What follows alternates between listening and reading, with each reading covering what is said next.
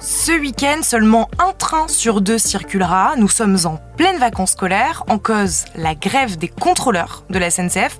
Pourtant, dans l'imaginaire collectif, un contrôleur, eh bien, il ne fait que contrôler les billets. Alors pourquoi, sans les contrôleurs, les trains de la SNCF ne peuvent pas circuler? On pose la question à Clément Le Saffre, journaliste à BFM Business. Alors en fait, il y a trois personnes qui sont indispensables pour faire rouler euh, un train. Il y a le conducteur, il y a l'aiguilleur et euh, le contrôleur. Bon, pour les deux premiers, on voit à peu près pourquoi ils sont indispensables. Le conducteur, bah, il est dans sa cabine, hein. il conduit le train, il gère euh, la vitesse, il gère les manœuvres, les imprévus sur les voies. L'aiguilleur, lui, il n'est pas dans le train, il est dans un poste d'aiguillage. lui, il fait en sorte que les trains passent de façon régulière. Il gère évidemment les changements de voie, la signalisation. Bref, c'est aussi quelqu'un de très important. Et le troisième, bah, c'est donc le contrôleur. Le contrôleur, il est dans le train. Mais le vrai terme, en fait, c'est pas contrôleur, c'est chef de bord et euh, il y a beaucoup plus de missions que le simple contrôle des billets. Ça, c'était il y a longtemps. Depuis, c'est un poste qui a beaucoup évolué. Ok, donc on comprend bien que le contrôleur, il ne fait pas que contrôler les billets, mais pourquoi est-ce qu'un train ne peut pas partir de la gare si le contrôleur n'est pas dedans? Bah En fait, c'est tout simplement une norme de sécurité qui est imposée par la SNCF. Hein. Il n'y a pas de dérogation possible, c'est la règle, c'est comme ça, pas de contrôleur, pas de train. Alors pourquoi? En fait, c'est évidemment parce que donc le contrôleur a beaucoup plus de missions. Déjà, par exemple, c'est lui qui donne le top départ au conducteur.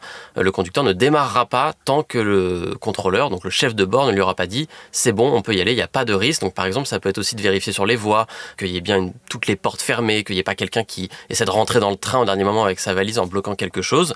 Après, il y a les missions à bord du train, c'est-à-dire qu'évidemment, il y a le contrôle des billets, on les voit passer euh, euh, dans les voitures. Il y a les amendes si jamais il y a quelqu'un qui n'a pas de billet. Et puis, surtout, c'est un espèce de référent, le chef de bord. C'est-à-dire que c'est lui qui va répondre à la fois aux questions euh, des passagers, si par exemple il y a quelqu'un qui se sent pas bien ou quelqu'un qui veut savoir bah, s'il y a un problème sur les voies, pourquoi est-ce qu'on est au ralenti.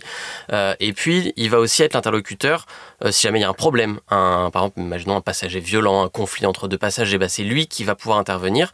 Et c'est par ailleurs la seule personne qui est habilitée à parler au conducteur. C'est-à-dire que personne ne peut parler au conducteur sauf lui. Donc, s'il y a un problème, c'est lui qui fait remonter. Il voit avec le conducteur, il voit avec les équipes de la Ce qu'on peut faire, voir avec les forces de l'ordre. C'est lui qui appelle la police, par exemple, s'il y a un problème. Et donc c'est tout ça qui fait que sans euh, chef de bord, bah, il y a trop de risques pour la sécurité dans le train pas de contrôleur, pas de train. Du coup, Clément, concrètement, on saura quand si notre train est annulé pour ce week-end? Et surtout, ça se passe comment ensuite? Alors il y a plusieurs moyens hein, de savoir euh, si son train est annulé ou pas pendant une grève. Si vous avez réservé euh, votre billet par internet ou par téléphone, bah, ça veut dire que la SNCF elle dispose de vos coordonnées, donc elle va vous contacter directement, elle va envoyer en fait un mail ou un SMS. Euh, ça, ça se passe 48 heures avant la date du départ, c'est automatique. Il y a quand même parfois des petits ratés, on va dire, dans ce processus automatique forcément du coup, on peut vous inciter quand même à les vérifier par vous-même. Et pour ça, il y a un site, c'est le site Infotrafic SNCF. Donc vous allez sur Internet, vous rentrez dans ce site votre numéro de train, ça vous le trouvez sur votre billet et la date du voyage. Si l'itinéraire s'affiche, bah, c'est que votre train a priori il est maintenu.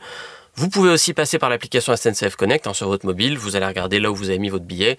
Euh, s'il y a écrit que le train est annulé, bah, ça veut dire qu'il est annulé tout simplement. C'est assez facile à repérer. Sachez aussi, hein, dernière info, que si votre train est annulé pendant euh, les grèves, dans le cas de cette grève, il est remboursé à 100%. Ça, c'est la règle qu'a mis en place la SNCF. Mais en plus, là, on a un période de vacances scolaires, donc la SNCF a tenu un peu à faire un geste commercial supplémentaire.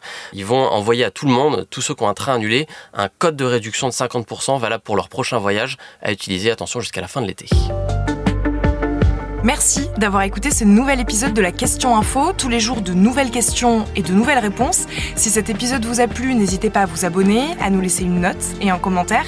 Retrouvez-nous sur toutes les plateformes d'écoute et sur le site bfmtv.com. À bientôt.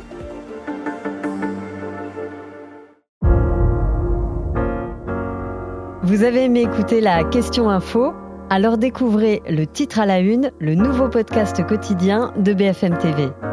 Les grands récits de l'actualité, des témoignages intimes, c'est tous les soirs sur vos plateformes préférées.